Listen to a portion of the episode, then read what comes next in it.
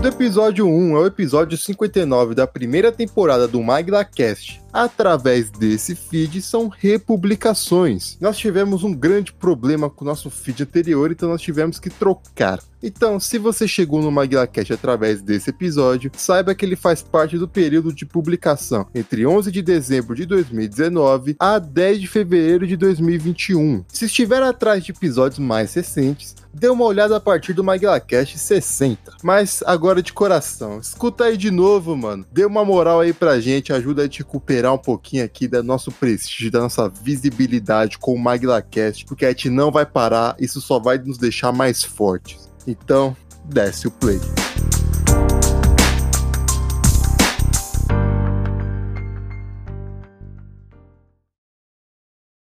Só os dois minutinhos, cara. Só dou graças a Deus que a gente tá gravando hoje, cara. Eu passei mal desde domingo. Caraca. Só, só consegui me recuperar hoje. Sei lá, mano. Eu comecei a sentir uma dor, uma dor muscular forte e tal. O pescoço tava travado. Só destravou hoje de manhã. Você vai morrer. Caramba, mano. Você vai morrer. Fala isso não. Eu tô com um problema no. No, no cabo, você. Eu tô com um problema no, no pescoço também, mano. Que eu tô com uma espinha, tipo, bem atrás do lado, tá ligado? Aí eu não consigo nem dobrar. Já passei, já estive no seu lugar, cara. Só não é pior do que um tipo de espinha. dentro do ouvido. Na bunda. Não, de- dentro não. No pandeiro, aí você não consegue nem sentar direito. e coisa. Beleza. No pandeiro. No pandeiro.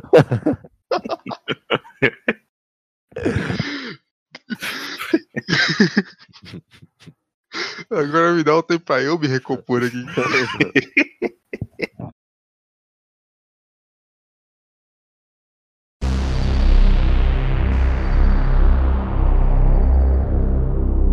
Hey, hey pessoal, sejam bem-vindos ao sexto MagnaCast, o sexto de muitos. Eu sou a Lúcio falando diretamente de São Paulo e quando eu era criança eu adorava brincar com carrinhos de fricção.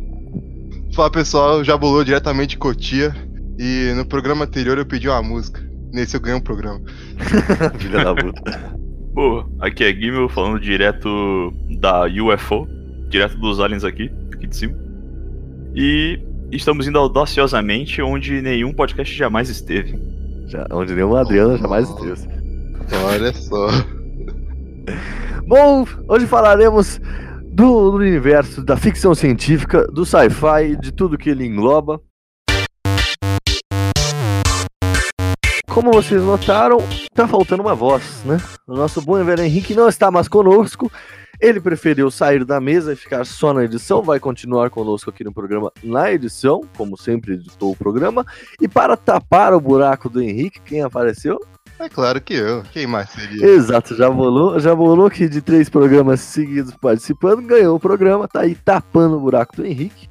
Eu comecei o expurgo nesse podcast. Exato. O próximo, obviamente, sou eu. Semana que vem já tem outro, outro fulano na mesa. Não, É. não, não vai ter outro fulano. Aqui é só eu agora. Tô tentando me. Ah, tá bom, tá bom. Melhor ainda. Tá bom, tá bom. É...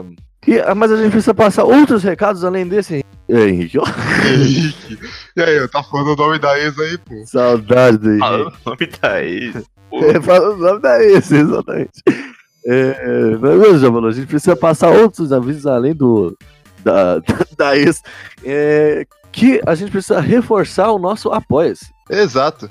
Pra vocês que não ouviram os outros programas, nós estamos com um pequeno probleminha. Um pequeno probleminha financeiro. A grana tá curta.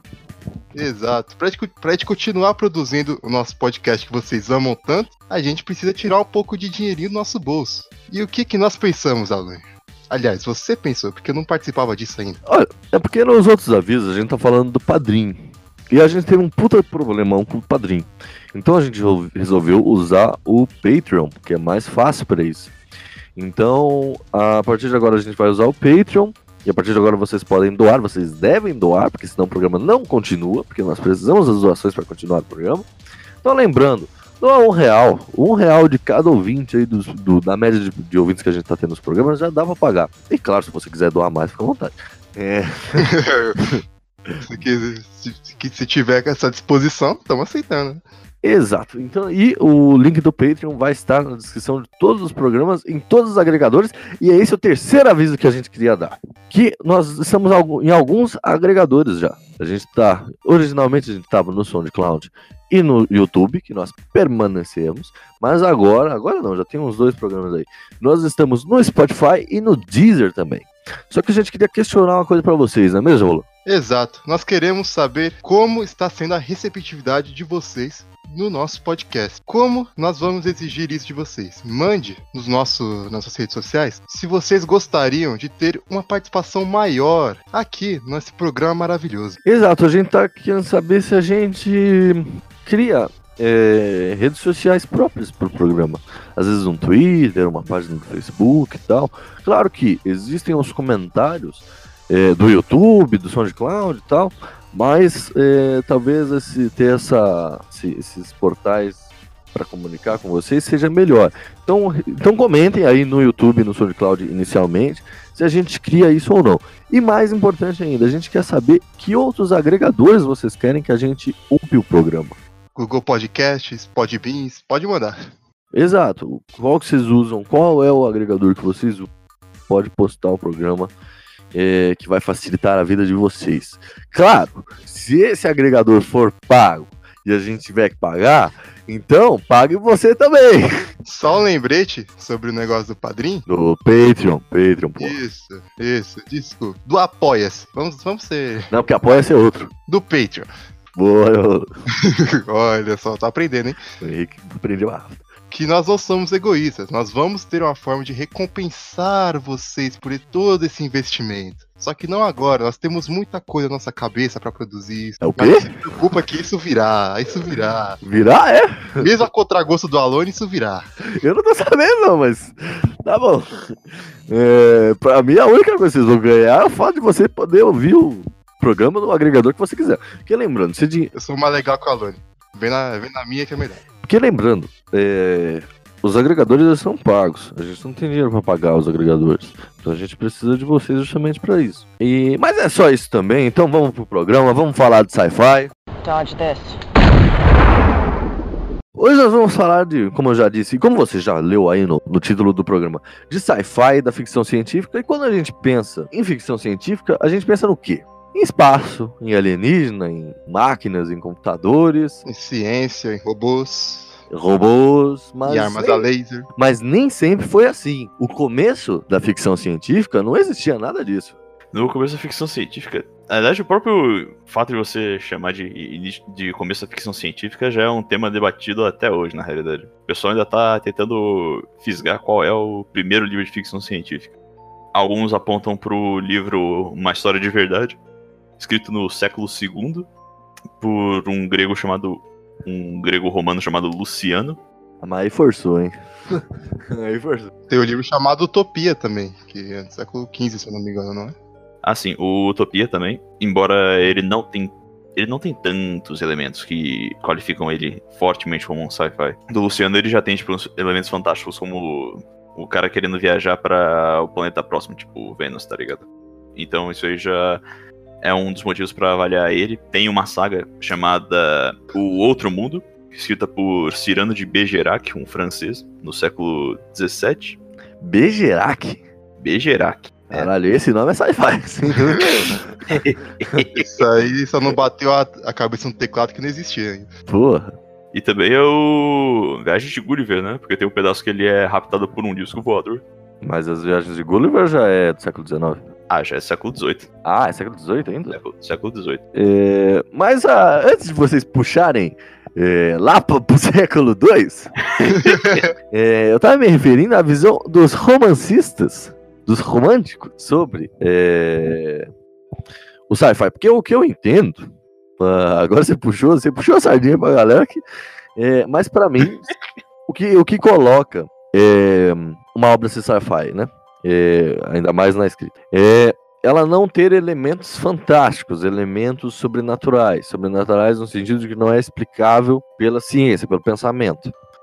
E para mim, quem começou isso foram os românticos. Pode totalmente dar esse crédito ao movimento dos românticos, principalmente na, acho que é a segunda fase do romantismo que já vai puxar uma temática entre aspas, gótica, que é de onde vem a escritora do assim nomeado primeiro livro de ficção científica, que é a Mary Shelley, Do Frankenstein. escritora do Frankenstein. Você pontuou, Alane, de que as características de uma ficção científica são ter elementos fantásticos explicados pela ciência, não necessariamente é- são verdadeiros, né? Não, não, tudo bem, claro. É, não, não, por isso que é ficção. E mais assim, tem muita ficção científica aí que usa elementos fantásticos também. É, por exemplo. A gente vai falar deles, inclusive. É, é, mas pra frente a gente vai dar exemplos. Mas eu, eu quis pontuar isso porque, porque a Mary Shelley, como os outros, eles estão. Eles fazem obras questionando aquele avanço da ciência que estava para frente. Então, o Monstro Frankenstein são os cientistas da época brincando com a vida, né? Que a vida seria eterna tal, que esse é o, é o, é o grande plot do Victor Frankenstein ali, né? Sim, na, na época houve vários avanços na ciência, incluindo na área de medicina. Principalmente na medicina. Muita, muitas pessoas questionavam até onde iria e muitas tinham medo sobre por onde a ciência poderia brincar. Exato. Tanto que o, o, o Monstro Frankenstein é um livro de terror, né? É considerado, eu não diria a síntese, não vou dizer síntese pra ficar mais fácil, do sci-fi ao mesmo tempo que também é do terror. Ah, sim. Ele dá muitas bases para a criação do terror, junto com a obra um pouco mais tarde do Edgar Allan Poe, etc. É, mas essa, essa galera do, do começo do século XIX, da, da, da, da Merchel, eles estavam mais, estavam mais implicados com os valores humanos, né, com as questões é, mais é, figuradas da coisa. Mas aí, mais pra frente, você já vai ter escritores como o H.G. Wells, como o Júlio Verne, que já vão estar mais é, preocupados na, na ciência da coisa mesmo. A própria Mary Shelley, no início do Frankenstein, ela já, já cita algumas fontes dizendo que, vai ser, que é inspirada dentro da obra de vida do próprio professor Charles Darwin e tal. Ela começa a, fazer, a dar alguns exemplos de das fontes literárias que ela tá pegando pra ter a base pra ciência. E ela começa com uma frase que eu pessoalmente acho vital pra, sim, pra síntese do sci-fi. Ela começa dizendo: os fatos a seguir não aconteceram, não aconteceram verdadeiramente, mas o- não significa que eles não possam vir a acontecer em um futuro próximo. Pra deixar todo mundo cagado. Pra deixar todo mundo cagado. Só um parêntese que a gente falou sobre como o Frankenstein é importante tanto pro sci-fi quanto pro terror, que a forma que ele foi é, pensado na primeira vez já mostra bastante por onde, pelo- por onde ele viria. Você lembra, Alan, como ele veio à tona? Não, Julo. O, a Mary Shelley, ela estava numa Ah, casa de- sim, na, do Krakatoa, né? e- Não, não era o Krakatoa. Era o Krakatoa, pô. Era o Krakatoa? Não. É, eles foram pra uma, pra uma casa de veraneio do Lord Byron. Lord Byron e começaram a fazer uma competição de literatura. Mary Shelley, Percy Shelley, Lord Byron e John Polidori estavam todos nessa casa. E eles É. apostaram quem escreveria a melhor história de terror. Exatamente. Dois anos depois, Frankenstein estava aí. É, não, mas eles, eles aí fizeram essa aposta aí porque eles, porque não teve verão na Europa por causa do Krakatoa. Por causa que as cinzas estavam no ar e impediu o verão do hemisfério norte. Dodge this. É, no final do século XIX já, o, como eu já citei, né, o H.G. Wells com A Máquina do Tempo e o Júlio Verne com Viagem ao Céu da Terra, com 20 mil léguas submarinas tal, Volta ao Mundo em 80 dias, você já tem essa, essa preocupação maior com a ciência em si, né, com especular a ciência, mais do que o significado que ela vai ter. Uma coisa interessante de ressaltar é a questão de recepção que os dois tiveram nos seus países de origem. Por exemplo, eles estavam escrevendo uma- aproximadamente na mesma época, tipo, final, meio pro final do século XIX. E o Júlio Verne, na França, ele era tido como. Nisso, no final do século XIX, ele era tido como escritor de contos populares tal. Ele não tinha nem reconhecimento pela comunidade científica francesa, nem nada. O H. Wells, ele no final, no início do século XX, já tava tendo um jantar com o presidente, tá ligado? É, o Júlio Verne ele tem até uma história um pouco de conflito com o pai, porque ele, o pai queria que eles formassem direito. Ele se formou, mas ele não exerceu as funções. Ele, Então ele não fez direito, kkk. nossa Não senhora. fez direito. E o Júlio Verne foi pra carreira de escritor, que ele já escreveu alguns. Ele já escrevia assim amadoramente durante a faculdade dele, durante a infância. Ele chegou a escrever uma, uma tragédia pra prima que ele era apaixonado, pra você ter uma noção. É, tá certo. Pra quê, né? Porque eu vou mandar uma carta de amor ou mandar uma tragédia? Uma, uma, Uma tragédia. Pra quê, né? Carta de amor todo mundo faz. Exatamente. Importante pontuar também que o Wells já começa a fazer a crítica social dentro da ficção científica. O, Wells, o Wells, o Wells era socialista. Ele era membro da Sociedade Fabiana. E a partir disso ele já começou a introduzir. Isso já é presente na própria máquina do tempo fato de como tem dois desenvolvimentos humanos no futuro, um deles vive em total ócio e o outro é quem faz o mundo girar. Os Morlocks e os Eloy, se não me falha a memória. Isso, isso mesmo. Eloy são os privilegiados e os Morlocks são os que vivem embaixo da Terra. Você vê que em A Máquina do Tempo, o protagonista, que só é chamado de A Viajante do Tempo, ele resolve ir a 800 mil anos depois de Cristo. Um futuro muito distante. É nisso que ele encontra essa, essa distopia, porque você vai ver que na ficção científica há, muito disso. Muitas dessas histórias elas criticam o sistema e apresentam uma utopia, uma distopia disfarçada de utopia. Dodge this. Mas essa literatura ela ainda era muito. Lembrando, né, no século XIX, muitas pessoas, o analfabetismo ainda era grande parte da população mundial. Então, ainda era uma, uma, uma escrita de nicho e tal. Ela vai se popularizar, como a gente já viu fazendo um belo gancho aqui do programa 4, para quem não escutou os outros anos 20, é, escute também. É, é, o sci-fi ele vai ganhar um verdadeiro espaço assim na massa com as publicações pulp. Você vai ter a massificação lá da, da, das historinhas e tal, e muitas delas eram pulp. Eram, oh, muitas delas eram de sci-fi. Você viu as pulps, que era uma, um papel barato, feita de polpa de celulose. Então a massa conseguia consumir com facilidade. Inclusive nessa mesma época já começa a primeira. Já sai a primeira publicação mensal de revista de sci-fi, que é Astounding Stories. Normalmente era um conjunto de pequenas histórias publicadas por um editor-chefe e tal. Bem interessante. É, isso desencadeia, desencadeou um fenômeno gigantesco que é exatamente o das revistas especializadas de sci-fi dentro do campo dos pulps. Só um parêntese, que a, as revistas pulps é importante para a cultura pop de, de uma forma geral, porque nela você consegue encontrar vários registros de autores é, simplesmente incríveis, como Robert Howard, H.P. Lovecraft, o Zorro nasceu no rádio e depois foi pra revista. O Zorro nasceu no rádio? O Zorro nasceu como personagem de rádio, novela de rádio. Depois ele teve a sua própria revista Pulp. Quem diria? Tarzan. O Sombra nasceu na revista e depois foi pros quadrinhos. Não, o Tarzan não nasceu Nasceu, ele é personagem nasceu. do Harry Burroughs. Não, cara. É sim, é sim. Não. Mesmo escritor do John Carter lá, da Princesa de Marte. É o escritor do Tarzan. Mas ele. Não. Sim. Sério? Pode procurar aí, filho. Procure. Ele foi procurar mesmo, né? Aqui, como é que vocês estão errados? como é que vocês estão errados? Tarzan of the Apes é um romance escrito por Edgar Rice. Eu não sei falar o nome desse cara aqui, não. Bur Burroughs. É, o primeiro livro da série sobre um personagem do título Tarzan. Isso não é pulp, isso é, isso é um romance. Continua lendo. Publicado na revista Pulp, tá bom. é, beleza. tá, tá bom. Nossa.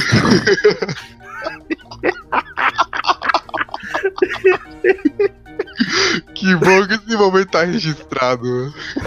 Bosta. bom, mas vamos falar que interessa, que é do sci-fi.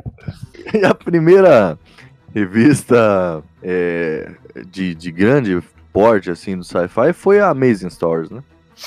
Que, que, é, que conseguiu ganhar um apelo muito mais, mais forte na para a maioria dos fãs de sci-fi, conseguiu constituir na realidade uma fanbase de sci-fi foi a Amazing Stories, que conseguiu maiores compilados e tal. Tinha um acordo melhor com os autores. Isso aí já na nossa querida década de 30. Ela lançou o Buck Rogers, um dos grandes ah. poentes de sci-fi. Que depois foi. Eu vou dizer uma palavra aqui que vai ser meio esquisito, mas ele foi meio que o Superman das revistas porque ele criou ele criou depois um monte de rivais que eram parecidos com ele, que chegou justamente para disputar com ele.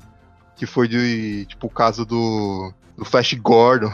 É, mas é, é isso que você falou, já falou, porque hum. acho que o grande, a grande parada das revistas pulp no, no universo do sci-fi, mais do que é, essa popularização, aliás, uma coisa é decorrente da outra, que é essas revistas pulp aí dos anos 20 e tal, ela foi escola para muita gente. Para não falar que foram para todos. Do Asimov próprio mesmo. Do, do próprio Asimov, justamente. Dodge this. É, agora que se puxou, Asimov, vamos falar das Asimov, então. Já, já começando, cara, tem que lembrar que o Asimov foi o cara que, para você ter ideia de quão importante ele é, ele foi o cara que conseguiu tirar o sci-fi da esfera dos pulps. Ele transformou o sci-fi em algo melhor. Ele conseguiu dar. conseguiu deixar o sci-fi no nível de apelo que não fosse mais só a um grupo seleto de pessoas. Então ele conseguiu deixar com um apelo um pouco mais mainstream, com a, mais aberto a pessoas que eram acadêmicos, etc. Porque o próprio, o próprio Asimov ele era formado, ele era doutor em bioquímica pela Universidade de Colômbia. Ele era uma pessoa estudada, ele não era simplesmente um cara escrevendo. Ele fez muito pelo sci-fi e pela ciência em si. Que ele é um dos escritores com mais livros publicados. Não, sim, ele é muito, é muito prolífico. Com sci-fi, com fantasia, com. Principalmente com divulgação científica. Ele é muito divulgação importante científica, nisso. ele trabalhou muito. Ele que não era americano, né? Pelo sobrenome a gente já viu, né? Não, Russo. sim. Ele era judeu russo, Ele, ele imigrou pra América bem jovem. bem jovem, com 3 anos. Até hoje não se sabe a verdadeira data de nascimento dele. Os pais estavam tão na correria que nem viram a data. E ele, quando tinha acho que 8 anos de idade, pediu para os pais a data e eles não sabiam. E ele optou por ser no dia 2 de fevereiro de 1920. Tanto, tanto aliás, desculpa, 2 de janeiro de 1920, que comemorou esse ano o centésimo aniversário dele. Exato, esqueci de avisar no começo do programa, mas esse programa ele foi pensado em homenagem ao Asimov pelo 100 anos. Mas a minha avó também não sabe direito a data do nascimento. E- Caraca, mas de qualquer forma, então tá bom. é, não. O Asimov eu acho ele impressionante porque ele, ele, é o, ele é o pai da robótica, né? Ele que criou o conceito de robô. Ah, é, talvez. A etimologia da palavra robô vem do tcheco. Não, tá, tá bom, tudo bem. Mas o que eu quero dizer é que as concepções de robótica vieram dele. O Asimov diz, tem o, nos textos publicados da série Robôs dele pela editora Aleph aqui no Brasil, a prim- o primeiro prólogo que vem em todas as edições é ele comentando sobre como teve a ideia dele para desenvolvimento da robótica da maneira que nós conhecemos hoje, que foi junto com um, uma apresentação teatral de um cara chamado Karl Capek, chamada RUR, Rossum's Universal Robots. Que foi de onde ele tirou basicamente a ideia de influência para formar a robótica como Se eu não me engano, essa é a primeira obra que tem robots em seu corpo, em seu título. é a primeira palavra em que esse termo é usado abertamente, realmente. Só que na, no- nessa peça, os robôs não eram mecanizados como eram da, no, do Asimov. Eles eram semelhantes aos replicantes de Blade Runner. Eles eram criados artificialmente, só que eles eram orgânicos. Não, mas o, o que eu acho impressionante sobre os Asimov é que quando- hoje em dia, né, quando a gente pensa num robô, a gente pensa num computador com braços e pernas. né? É um ser computadorizado. Os robôs do Asimov, pelo menos lá no começo, não, né? Eles são. Não existia o conceito de, de- não existia computador, não existia esse conceito. Então eles, eles são eles são é uma ideia de robô completamente, apesar da gente, como eu falei há pouco, é, a ideia de robô partir do Asimov, os robôs deles são completamente diferentes do que a gente imagina que se é concebido hoje, graças aos Eles não têm componentes computacionais que nós conhecemos hoje. Eles têm o cérebro positrônico. Uhum. Eu não vou saber explicar o que é o positrônico, É, tá se quiser explicar. é porque eu esqueci da onde que vem, porque ele pegou isso de uma referência de uma descoberta científica, da época mesmo. Sim, sim. Mas era essencialmente a questão de ter um ser humano com órgãos artificiais, mas não necessariamente robóticos. Ou numa concepção mais próxima do que foi apresentado mais tarde em Blade Runner. Algo como um ser humano geneticamente desenhado para ter uma função mais específica dentro de um corpo da, da sociedade. Vale dizer que quando Asimov começou a publicar e escrever, começou a escrever com maior, maior dedicação, digamos assim, foi em 1942 e ele estava escrevendo numa num eu posso dizer, num campo naval na Filadélfia, onde ele conheceu o Robert Heinlein, que já era veterano do exército e tal, que também grande autor de ficção científica e eles dois até hoje são conhecidos dentre os três maiores da ficção científica. Menção honrosa pra ele. E eu, eu, eu vou arriscar dizer que a maior contribuição, tanto para o sci-fi quanto para a ciência real, é, do Asimov, Eu acho que foi as leis da robótica, né? Ou tô errado? Elas são pauta para todas as ideias de inteligência artificial de hoje em dia. Não, as leis da robótica elas funcionam nos robôs de hoje. E o cara pensou nisso dentro do, das histórias dele. Apenas uma citação breve sobre as leis. A primeira, um robô não pode ferir um ser humano ou, por omissão, permitir que um ser humano sofra algum mal. A segunda, um robô deve obedecer às ordens que lhe sejam dadas por seres humanos, exceto nos casos em que tais ordens contrariem a primeira lei. A terceira, um robô deve proteger sua própria existência, desde que tal proteção não entre em conflito com a primeira e a segunda lei. O mais irônico é que a maioria das histórias dele eram sobre como. Sempre quebram uma das leis. Sempre como quebrar uma dessas três leis. É impressionante. Tem uma delas que, é a... que eu me lembro, que eu me recordo, é sobre uns robôs que trabalhavam próximos da... de uma usina nuclear. E eles sempre ficavam resgatando os funcionários que estavam próximos da radiação justamente por causa dessa primeira lei. Aí eles começam a construir um ro robôs que suprimem a primeira lei. E isso dá um, uma confusão absurda, que um dos robôs se mistura aos robôs normais, e se, se ele fugir, vai ser um escândalo inacreditável. O Homer tá fudido, né? Exato. Exatamente. Dodge this. O Asimov não foi o único, na verdade, ele fez parte de uma escola, escola no sentido de, de, de uma época de autores, né? Que é a chamada Era de Ouro do Sci-Fi, né? Ah, sim, sim. Pode-se até dizer que o Asimov foi quem deu um dos primeiros passos, um dos passos precursores para o estabelecimento da Era de Ouro, que foi aproximadamente entre 1936 até 1947, ou, ou em algumas definições englobando toda a década de 50 também. E aí o, o sci-fi da Era, eu acho que ele tem um caráter mais heróico, né? Principalmente com as space operas, aquelas coisas todas. Graças à obra do Doc, do Doc Smith, da década, de, da década de 20 ainda, ele já, já dá o pioneirismo na questão das space operas e isso acaba sendo totalmente glorificado, digamos assim, durante a Era de Ouro. Toda a questão de, do estereótipo do herói humano, humano americano espacial indo resgatar uma moça X ou salvando um planeta Y e batalhando contra o inimigo nefasto, que se fosse uma representação de cinema da época, seria provavelmente um robô. Eu acho que o a Battlestar, o Space Opera que eu mais vi não é dessa época. É um joguinho de 2009 chamado Mass Effect. Pode escrever. Pô, tá certo. O livro que eu. Agora você falou um negócio. É... O livro que eu mais gosto do Asimov é o Caça aos Robôs. Inclusive eu tenho uma versão dele aqui. É... Ele é Space Opera? Não, né? Não, acho que ele não se encaixa como Space Opera, se não me falha a memória.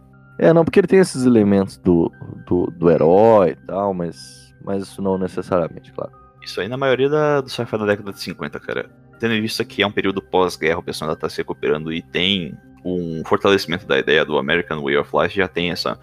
Já é quase que padrão essa ideia do herói americano tal, indo fazer tal coisa e salvando o dia, cara. Isso aí. Mas, mas é essa a parada do. Eh, da Era de Ouro, né? Esses personagens que vão exemplificar o, sonho americano, né? A ideia do americano perfeito, etc. Tal. Não pode esquecer da parte que ele fica com a mulher no final. Exato, salvando a mocinha. Não, de maneira nenhuma. É. é. Isso tudo dentro daquela do, do aspecto ali da época do, da Segunda Guerra, final da Segunda Guerra, tal, do, do, do americano lutando contra, contra o mal, né? Não, sim, sim, sem um pingo de dúvida. Aí, já aí na, era, na Era de Ouro, já é estabelecido um dos subgêneros do, da ficção científica, que é o hard sci-fi. O hard sci-fi é o sci-fi que tem exatamente a definição que você tinha dado anteriormente, que, come, que procura dar uma especulação baseada nas definições científicas que estão disponíveis na época, que é sempre focado nessa questão de um, pro, de um protagonista humano, etc. E que cujo, e cujo problema tende a ser um problema de ordem humanitária. Tipo, ah, vai, se vai ter um problema, vai ser um problema que vai afetar diretamente os humanos, tá ligado? E, e como você falou agora, essa questão do hard sci-fi, é porque também a gente tem que pensar que, que essa época, né, anos, final de 30 ali até anos 50 e tal, é uma explosão tecnológica também, né? Graças, a, graças à guerra e depois ao início da corrida espacial, então... Sim, sim. Parada, e lembrando, né, o Space Opera, como o próprio nome já diz, é aquela coisa do, do cara na nave, viajando para lá e para cá tal. É, e isso eu acho que tem um impacto muito grande na, no, no próprio início da corrida espacial, né? De, de, de imagem da coisa. Sobre a questão da inovação tecnológica, só vou citar aqui que a gente não falou anteriormente, que muitos dos inventos que foram projetados nessa época, ou até anteriormente, já foram citados ou mencionados nas obras literárias anteriormente, como é o caso do submarino, como é o caso do satélite. Sputnik 1 é lançado no início da corrida espacial. Ele já tinha sido, pelo menos, pensado anteriormente nas, nas histórias de sci-fi. Sem dúvida. Eu acho, acho engraçado que tem uma citação do próprio Asimov que ele diz, tipo, se não, graças à bomba em Hiroshima e Nagasaki, a ficção científica finalmente começou a ser levada a sério. Porque o pessoal começou a ver isso como um problema que poderia realmente acontecer. Poderia realmente acontecer, exato. Tanto que tem um outro auge nessa época que é a produção de distopias, como o, o Fim da Infância, pelo Arthur C. Clarke e tal, e o Cântico por Leibovitz, do Walter M. Miller Jr. Enfim, tratam muito na- nesse tema distópico, etc. Dodge this. Isso tudo trazendo para um problema social que vai se criar, né? Porque antes, essa era de ouro, apesar dela ser grandiosa e tudo mais, ela tem essa ideia do herói e tal, como a gente já bem colocou. É, mas aí a era de ouro vai passar e vai vir a chamada New Wave, a nova onda do sci-fi. Traiu o movimento. Traiu o movimento, tinha um caráter muito mais contra a cultura, né? O New Wave, a partir do momento em que ele é estabelecido dentro dos, dos parâmetros do sci-fi, ele já é tido com uma um dinamicismo totalmente diferente da Era de Ouro. Por quê? Ah, a partir desse momento, o sempre uma coisa que não era tão comentada no sci-fi, mas que era implícita era a questão do medo vermelho. Isso sem um pingo de dúvida. Uhum. E como resposta a esse medo vermelho implí- implícito, começam a surgir escritores e escritoras, começa a ter um uma ressurgência de, de escritores femininos dentro do campo do sci-fi, com um ideal que tende a ser um, um tratar de temas um pouco mais sociais, culturais, etc.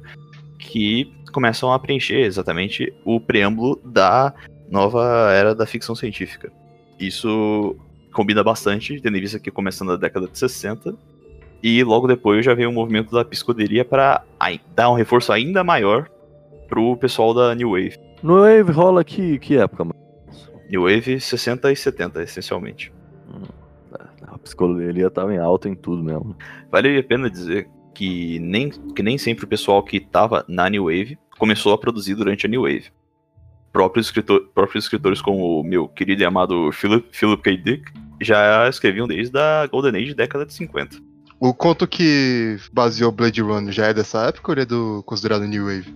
Ele é New Wave porque ele já é 68 a publicação dele. Embora honestamente ele não é o livro mais influencial da New Wave. Não, provavelmente não. É porque eu só citei por você ter mencionado o Philip K. Dick. Eu acho que é um dos, dos contos que mais mencionam quando falam sobre ele, sobre a influência dele para as obras cinematográficas depois. Tá? Sim, sim. O mais engraçado do Android Sonham com Ovelhas Elétricas é o fato de que quando, quando o filme estava em produção, o K. Dick acabou morrendo. E um mês depois ele foi lançado. E o William Gibson, o cara que estava escrevendo o livro Neuromancer, que depois ia ser outro sucesso, ele já estava com o livro inteiro pronto e teve que refazer do zero por causa do filme. Caraca. Puta que pariu. Pô, o cara se deu mal. Por isso que até hoje ele não fala o Philip K. Dick como uma influência em nenhuma entrevista. Pelo menos deu certo. O meu. o meu o, o livro. O livro. Me tire, tire uma dúvida. O livro que eu adoro, que é o Eu Sou a Lenda, do Richard Matheson, que inclusive tem um- uma versão capa dura, branca e roxa maravilhosa. É, ele é sci-fi? Porque, assim, eu entendo que ele é muito mais horror do que sci-fi, mas ele tem toda uma parada de explicar cientificamente o que estava rolando ali. Não, sim. Ele pode ser classificado como sci-fi na realidade. A obra do Richard Mason pode ser classificada como sci-fi sem um pingo de dúvida. Todo, aquela, todo aquele esquema de que não era só um- uma questão de apenas terror. Ele tinha também o caráter de um romance de, so- de sobrevivência. Ele já tinha esses elementos de. Ah, tem que acionar. Tenho que acionar tal elemento, tal, tô vivendo de tal jeito, tinha um formato de diário, que você pode dizer que era uma alta influência do livro do Drácula. Uhum.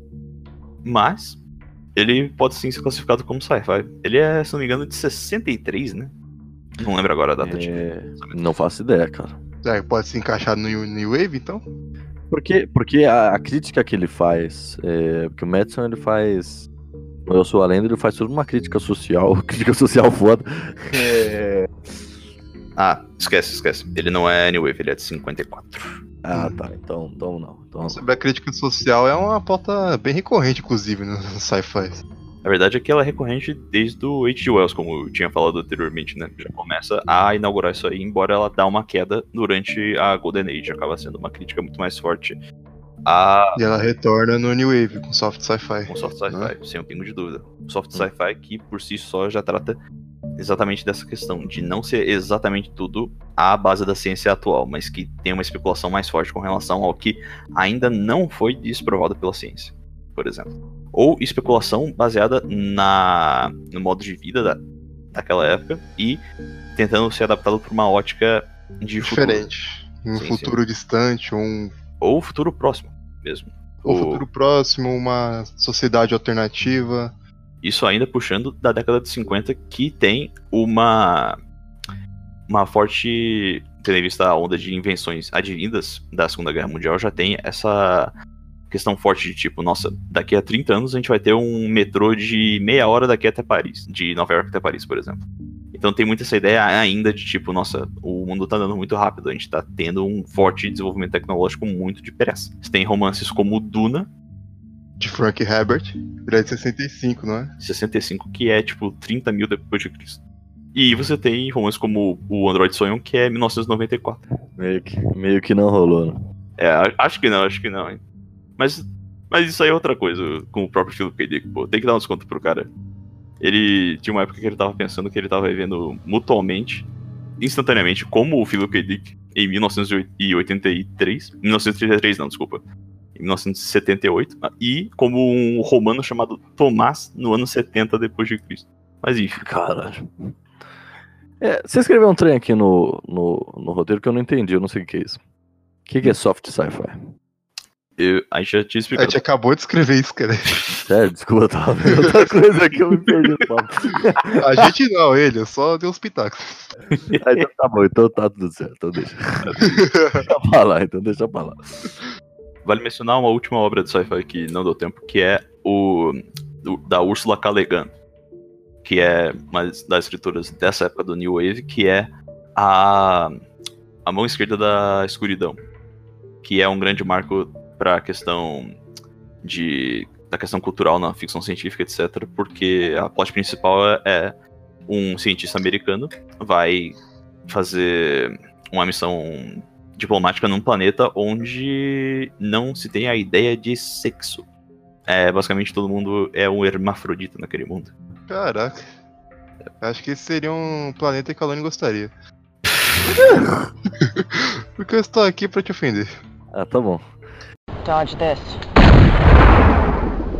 É, mas essa, essa onda vai jogar o, o sci-fi no mainstream novamente, né? Porque é, lembramos que a partir dos anos 50, pelo menos na, no- nos Estados Unidos, né, as pessoas passam a ter televisão. Uhum. E, então as formas de entretenimento mudam muito.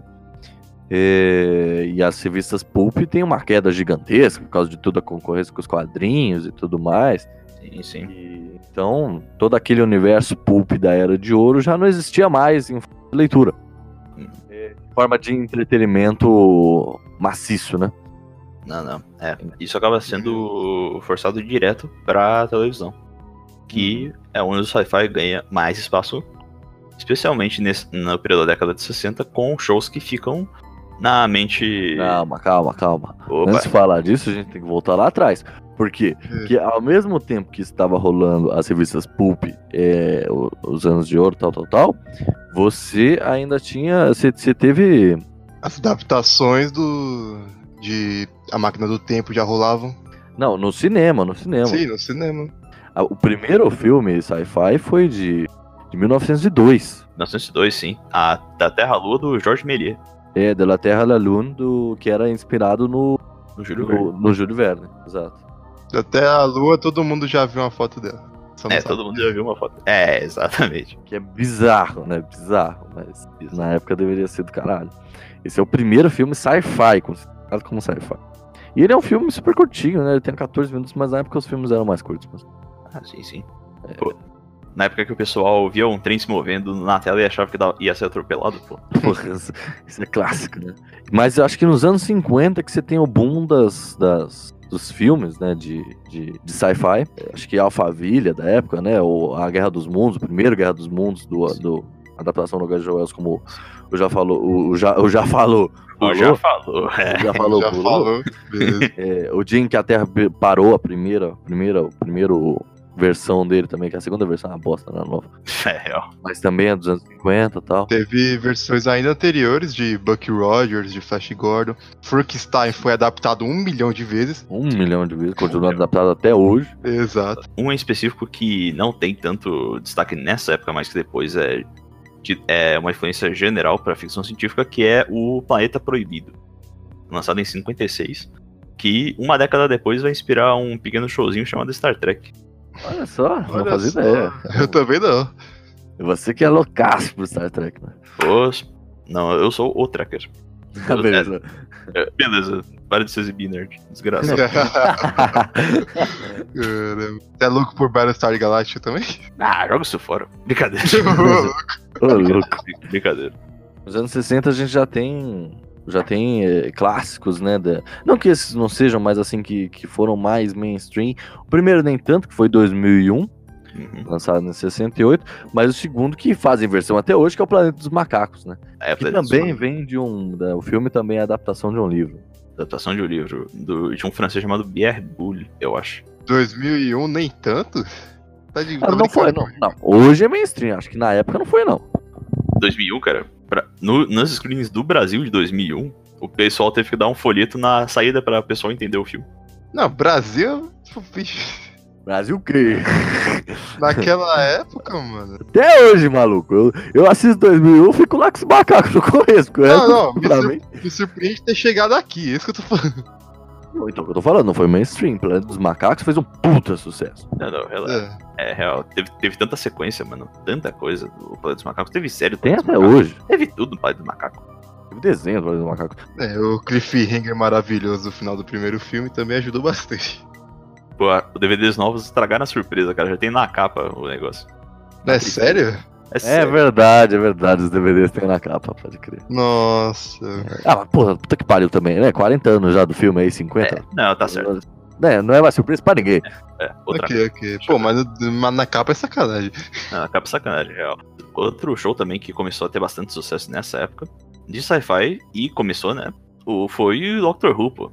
Final da Who década de Começou nessa época, é? Pô, final da década de 60, se não me engano, 23 de novembro de 66. Caraca. Doctor Who que é 100% sci-fi, né? Pô, Dr. Who que é 100% maluco. Exato. Que nem 2001. de 2001. Mas o, o- os filmes de distopia, né? Que é- vamos, vamos, vamos focar no cinema agora. Ah, Ou não, não necessariamente no cinema, mas também nas, nos seriados e tal. Mas o sci-fi ele ganha espaço. Tem coisas que a gente nem imagina que é sci-fi, como por exemplo Mad Max. Mad Max é super sci-fi Eu ia fazer Não exatamente tem. essa pergunta. e não tem essa. Essa é, É, é sci-fi. Eu, Porque- eu- oh, desculpa, falei, falei. Porque não tem nenhum elemento fantástico em sci-fi. É tudo cientificamente explicado, mais ou Não, não, menos. Fantástica ainda tem. Que foi o elemento fantástico tem? Não, não em Mad Max, mas se a gente pegar outros exemplos, tem. Ah, não, sim, perfeito, tá bom, sim. Assim, assim, né? É, É totalmente, é totalmente científico um planeta onde ninguém tem. onde só tem um sexo, mas beleza. Exato. não, mas, mas Se você enfim. pegar propriamente lá as histórias de exploração lá do Júlio Verne, tem, tem elementos fantásticos. Ah, sim. Mas, mas, enfim, voltando pro. É, voltando Pro aqui pro. pro. É, pro Mad Max. Pô, se, se o Duna, que é literalmente uma história de um cara que tá tendo problema sendo um drug dealer num deserto, pô, obviamente que Mad Max é sci-fi, É. É verdade, é verdade. É, ou outros filmes também que eu, eu, eu particularmente não gosto desse filme. É, mas ele. Eu não. Como eu não gosto dele, eu assisti ele meio a contragosto, eu não gostei, enfim. É, mas ele também é sci-fi, eu não fazia ideia que ele era sci-fi. Tô olhando uma lista aqui agora, colando no programa, óbvio. É, Que é o Laranja Mecânica. Eu detesto Laranja Mecânica. Ele é um. Você detesta laranja mecânica? Ah, eu não gosto, cara. Muito chato, velho. Caraca, mano. É a primeira vez que eu tô ouvindo isso. Puta, muito chato. Claro. Não, é um filme antigo, por isso é mais lento, mas poxa. Não, não, não é nem isso, não. É que eu não gosto mesmo, sei lá, chato. Não, não, não, não é pra mim. Então tá bom.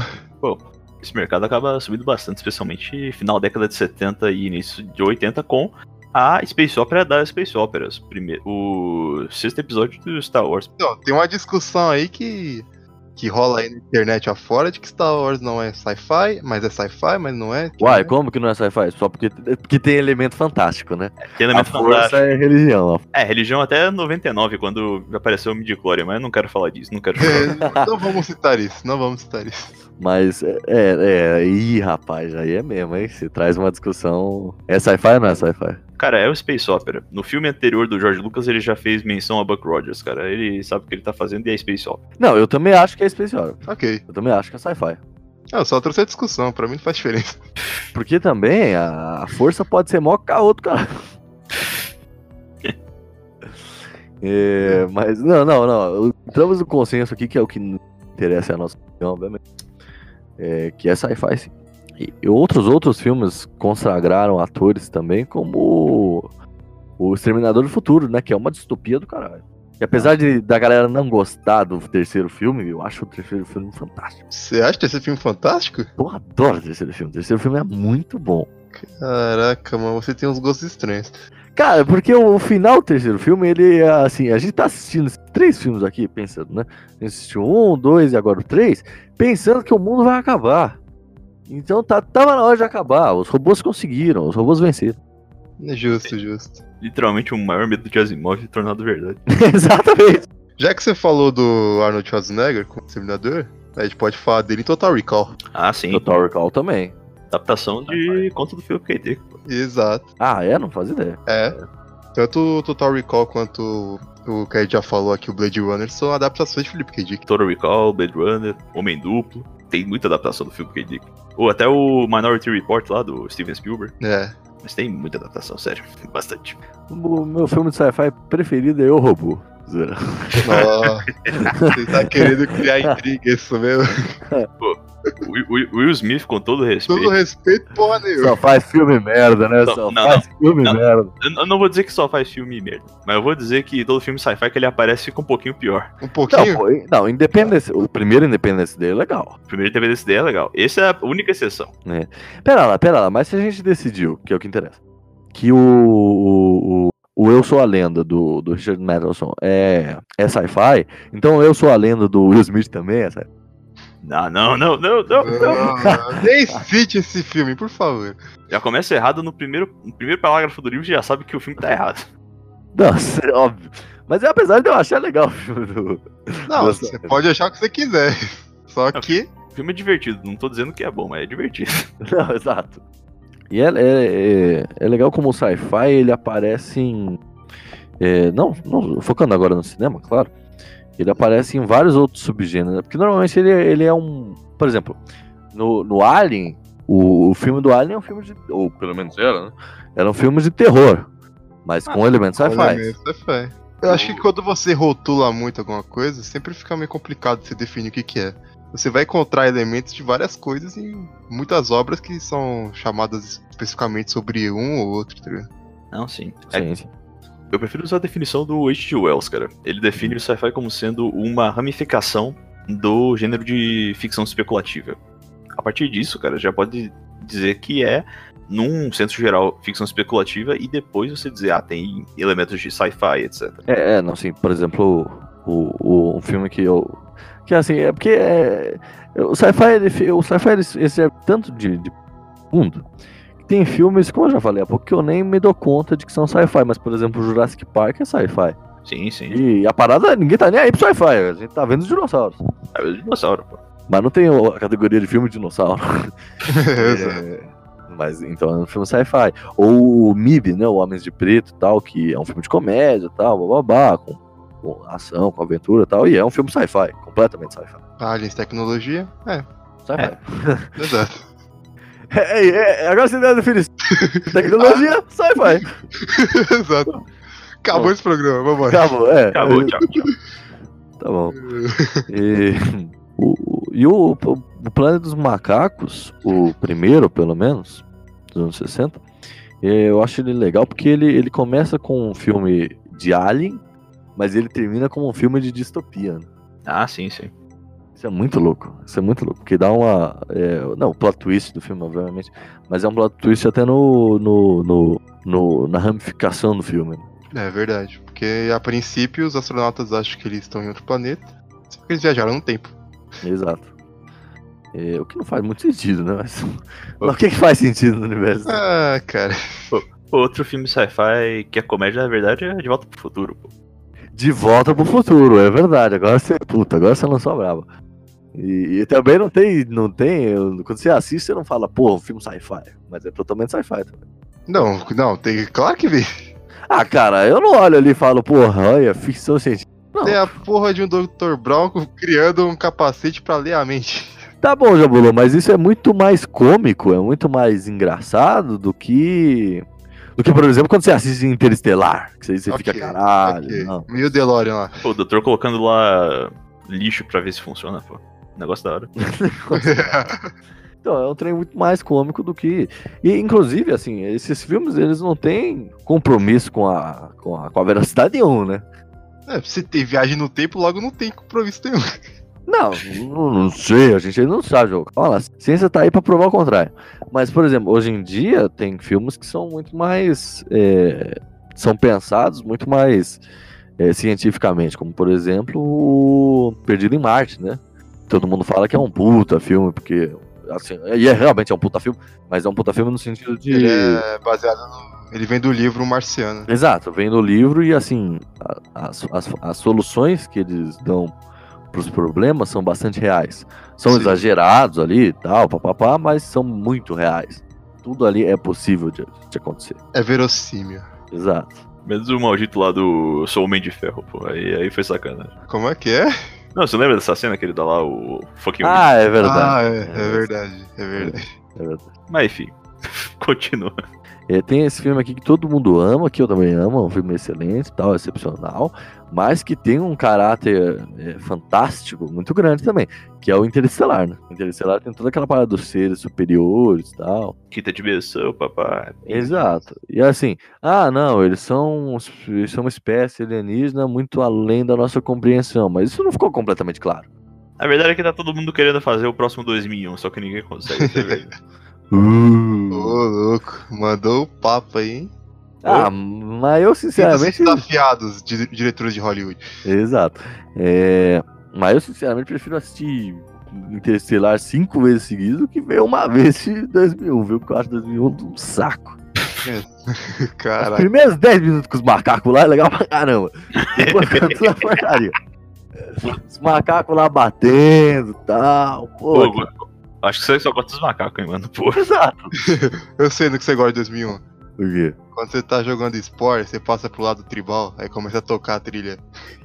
Exato, é, é verdade. é. Mas também é referência aos macacos, então continua só os macacos. Dodge this. Acho que a gente explorou bem é, né, o sci-fi. Fizemos uma cronologia aí dele, falamos bastante agora do, do cinema, do sci-fi, né? É, então já gostaria de entrar na reta final do nosso programa. É, eu queria que vocês, vocês falassem aí pra mim qual que é a obra que vocês. Eu vou falar duas coisas. Primeiro, como esse programa é em homenagem ao Asimov, eu quero que vocês me falem qual que é a obra do Asimov que vocês mais gostam e depois a obra que vocês mais gostam do sci-fi em geral. Minha obra favorita dos, do Asimov que eu li até agora foi a Caverna de Aço. Eu acho que ele é uma excelente introdução para toda a temática dos robôs e como ele explora essa, esse relacionamento. Uhum. E até agora minha favorita de ficção científica em geral foi o Flow Minhas Lágrimas de Policial, do Philip K. Dick. Eu acho que ela é fantástica em questão de desenvolvimento de personagem. Eu acho que ela explora temas bem interessantes com relação à identidade e com o tema próprio do Philip K. Dick, que é sempre explorando a questão de como a estrutura da realidade é frágil. Você fica metade do livro pensando, pô, isso aí é real, é mentira. Uhum. pro protagonista. É, eu recomendo bastante essa obra. Irado. Já bolou? Bom, eu não sou um leitor muito aficionado por ficção científica, eu não vou ter esse catálogo imenso do nosso amigo aí. Então, com Asimov, eu acho que eu vou ficar no padrão aqui, vou ficar com Fundação e o Homem Bicentenário. Porque são duas. São as duas primeiras que eu li, e são as duas primeiras obras que me deram esse impacto do, do hard sci-fi, que eu tipo, com algo mais pesado e mais pautado. Então eu vou ficar com essas duas. A minha preferida de sci-fi vai ser um pouquinho mais complicada. Por quê? Porque eu gosto muito de Mass Effect, apesar de não ser literatura, ser um jogo. Mas ela, Não, tem, mas tá tudo ali. Tá ela tudo tem ali. todo um cargo, muita referência de todas as obras que a gente falou aqui. Se é sci-fi, tá valendo, lógico. Só que o meu saudosismo vai ficar com a Máquina do Tempo. Ah, Uh. Que foi a primeira, primeiríssima obra de sci-fi que eu li. Uhum. Foi a Máquina do Tempo, do Ray Wells. pô, não só brava. Não, só brava. É, o meu, a minha obra do Asimov favorita, como eu já citei aqui, é A Caça aos Robôs, que foi o primeiro livro do Asimov que eu li.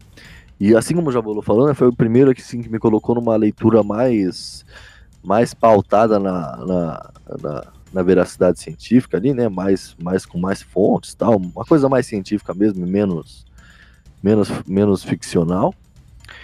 É, mas a minha a minha obra de ficção científica favorita é Guia dos Mochileiros das Galáxias, o primeiro volume. Uh, a gente não que a falou! gente não citou aqui, mas eu A não tenho gente como deixar de não fora. falou! Esse livro maravilhoso. Todas as versões são maravilhosas, mas a primeira é, é- é- o primeiro capítulo, né? O primeiro livro é o mais. Acho que é o melhor mesmo. Meu favorito. Eu tenho aquela versão grandona que vem com todos juntinhos, lindíssima também. Inclusive, você não me emprestou, maldito. Eu não tenho essas coisas, tá louco? Você que vem aqui em casa eu não vou prestar. É, na minha frente. É, então, a minha obra de ficção favorita é a Guia do Mochila das Galáxias, com certeza. É, mas eu acho que a gente deveria deixar outras recomendações também, Guilherme, você que é um cara tão aí letrado. é, Por favor, deixe mais recomendações aí para os nossos ouvintes que queiram conhecer ou que já conheçam e queiram entrar mais no hard sci-fi. Vou dar recomendações aqui, alguma, algumas de hard e outras de soft sci-fi, porque ah, preciso de um descansinho de vez em quando, pô. Minha obra favorita, pô, minha obra favorita de sci-fi é soft sci-fi, pô. Não tem, não tem preconceito, não tem preconceito. Ah, vou dar uma vou dar uma recomendação de filme, uma de série e outra de leitura. Perfeito. Perfeito. De filme eu vou recomendar exatamente o Planeta Proibido. Ele pode ser um pouco lento pro pessoal que tá começando com sci-fi, mas ele dá muita base pra você ter uma um senso de depth, porque ele é hard sci-fi e tal. Ele tem muitos elementos que vão ser interessantes. Ele trabalha com noções de de psicologia e tal. É um, é um filme bem interessante. Pra se começar, porque ele introduz vários conceitos essenciais, na minha opinião. Uhum. Na série, eu vou recomendar o Soft Sci-Fi. Vou recomendar Star Trek Nova Geração. Eu sei, são sete temporadas, pessoal, calma. Mas vale a pena ca- cada uma delas. Eu ia recomendar Vale a série. pena. Eu ia recomendar a série clássica, que é um pouquinho mais cômica, é mais leve e tal. Mas o pessoal acha que é meio estranho ver um cara batalhando com um lagarto gigante. Então. Espera ver os Morlocks da primeira adaptação do filme da Máquina do Tempo. É. que é soft sci-fi. É, Mas é, é muito bom, vale muito a pena. Exatamente porque constitui já outros conceitos que são essenciais para a questão, pra questão do sci-fi e tal. E etc. e como recomendação literária, dessa vez, eu vou deixar algo um pouquinho mais aberto que, na minha opinião, é mais é, experimenta um pouco mais com sci-fi mesmo, mas continua sendo dentro do escopo da ficção especulativa. Ele acaba quebrando um pouco com algumas barreiras do sci-fi, que é um reflexo na escuridão do Philip K. Dick. Eu Olha, acho esse, já vou esse anotar livro- Pô, recomendo fortemente, principalmente porque ele trata de um tema que nenhum sci-fi trabalhou antes. Ele trabalha com o tema das drogas. Beleza. E como isso acaba distorcendo a realidade do protagonista. É bem interessante, na minha opinião. Essa é a minha recomendação. Sério, vai! Busca o livro. Leia o livro. Eu vou deixar duas, três recomendações aqui, na verdade, para vocês, é, quem quiser, claro, que são leituras mais facinhas assim. É, mas aquelas esperam bastante que, que eu quis falar durante o programa, que o sci-fi ele sempre serve de plano de fundo, né? Ele não é necessariamente a, a parada, né? E a primeira vai ser 20 mil léguas submarinas, do Júlio Verne, que eu acho um livro fantástico, um livro, é um livro bonito de ler, um livro... É, é, é uma, leitura, é uma leitura romântica fantástica, assim, mas sempre ele sempre vai tentando embasar ali com a ciência da época tal, mega steampunk, super legal. Apresenta o Nautilus. É... É, fantástico, fantástico. Ah, Exato, exato. É, e a segunda vai ser a que eu já tinha falado agora há pouco, né, que é o Guia do Mochileiro das Galáxias, que é uma leitura completamente descompromissada com qualquer coisa de é, cientificamente falando, mas é muito bom, que é muito engraçado, é muito assim, você entra num universo completamente no sense, mas completamente fantástico também ali, alienígena e tal. É, acho que vale demais a leitura do Guia do Mochileiro das Galáxias. E o terceiro que eu também já falei bastante aqui, eu só falo de coisas que eu gosto. É, e todas as coisas que eu gosto são maravilhosas. Cedo no podcast é fácil, né? Dá licença, né? Que é o Eu Sou a Lenda, que a gente já pautou como é, sci-fi, porque é um livro, é um livro de terror, né? Um livro horror e tal. Mas ele, ele, ele tem todo. Tem uns três capítulos ali que o cara tenta explicar cientificamente o que está acontecendo e tal.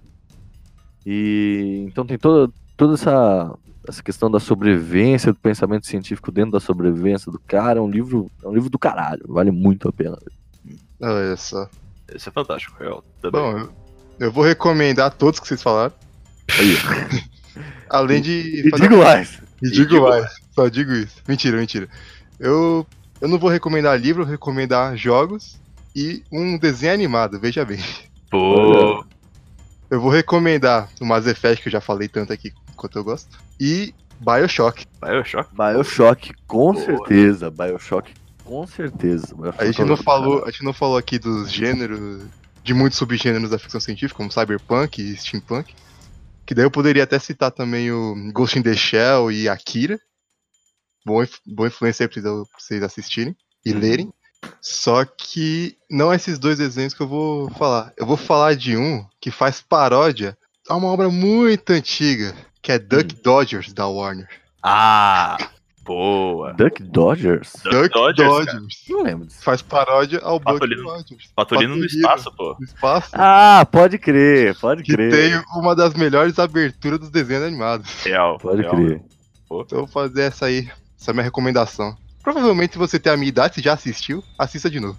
Exato. O desenho era maravilhoso mesmo. Era, era mesmo. Ô, Jabula, antes, antes da gente encerrar aqui, posso fazer a recomendação literária na, na sua vez, cara? Por favor. À vontade. Eu vou. Tá inspirado, hein? Tá inspirado. Vou- Tá inspirado. inspirado. O cara Não. tá até nervoso pra falar. Fala, fala, fala. Ah, fala, fala. Não, mas é só uma recomendação que, na realidade, eu faria antes de ler o Reflexão na Escuridão ou de qualquer outra, na realidade. Uma obra simples também, seminal pra ficção científica, que é Ubik. Eu não vou falar mais nada. Ubik. Tá bom, Sabe o significado do título? Não, Ubik. É, Ubik. Só procura, só procura. tá bom, É, tá bom. Só procura, só procura. A gente termina o programa nesse clima de mistério, então. E eu vou puxar uma música aqui, que não- a letra não tem nada. Que vai ser Rocketman do Elton John. Ô, louco. Packed my bags last night, pre flight. Zero hour, 9 a.m. And I'm gonna be high as a kite by then.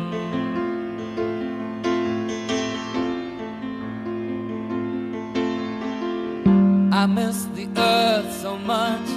I miss my wife. It's lonely out in space on such a timeless flight.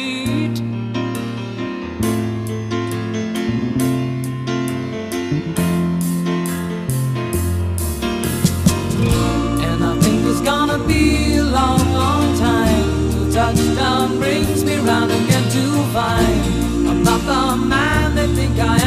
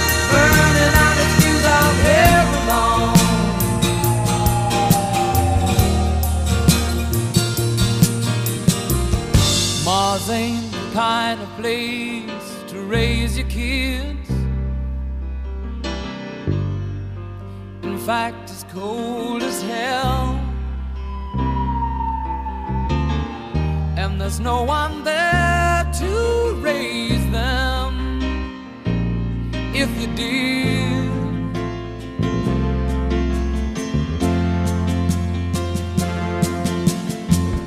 And all the science I don't understand